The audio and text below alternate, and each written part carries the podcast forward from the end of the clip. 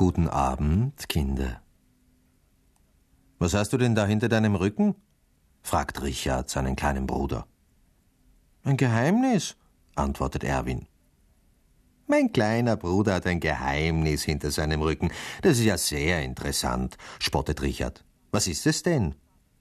Das sage ich nicht, sonst ist es kein Geheimnis mehr, erklärt Erwin.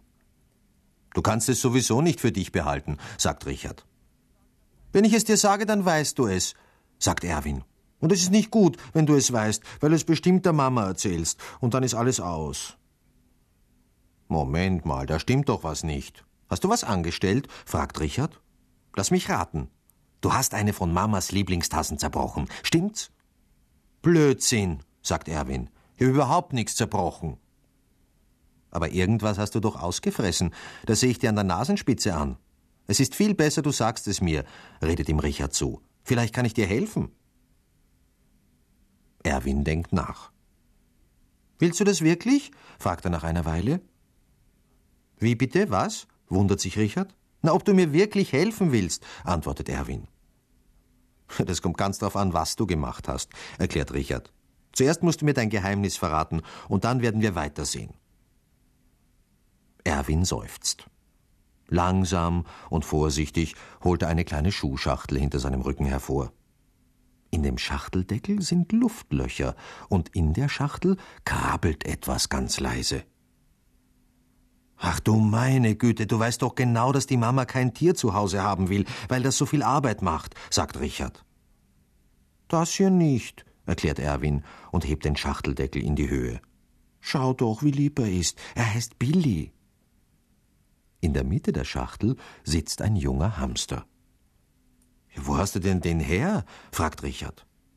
Den hat mir der Georg geschenkt, weil seine Hamster Junge gekriegt haben, und jetzt weiß er nicht, wohin damit. Stell dir bloß vor, zehn junge Hamster, sagt Erwin. Ich möchte nur zu gerne wissen, wie du dir vorstellst, was mit dem kleinen Kerl da weiter geschehen soll, meint Richard. Die paar Körner, die er jeden Tag frisst und das bisschen Streu, die kosten doch nicht viel. Das kaufe ich von meinem Taschengeld. Und ich mache auch immer alles sauber, ganz bestimmt, verspricht Erwin. Na schön, meint Richard. Aber wo soll er wohnen? Na, das weiß ich auch noch nicht, sagt Erwin kleinlaut. Hey, da fällt mir ein, auf unserem Dachboden steht ein altes, leeres Aquarium. Ja, das ist groß genug für deinen Billy. Warte, ich werde es holen. Aber sauber machen musst du es. Außerdem braucht er ein paar Sachen zum Spielen und eine kleine Schachtel, in der er schlafen kann, erklärt Richard. Erwin ist begeistert. Billy ist inzwischen auf seine Schulter geklettert und kitzelt ihn mit den Schnurrbartspitzen. Eigentlich bist du furchtbar lieb, sagt Erwin zu seinem großen Bruder. Du bist fast so lieb wie der Billy. Ja, meine Lieben, das war meine heutige Geschichte. Aber sie ist noch nicht zu Ende.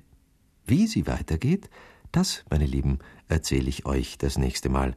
Heute ist es einfach schon zu spät dazu, und ich muss mich, wie immer, von euch verabschieden. Also, bis morgen, kleine Freunde.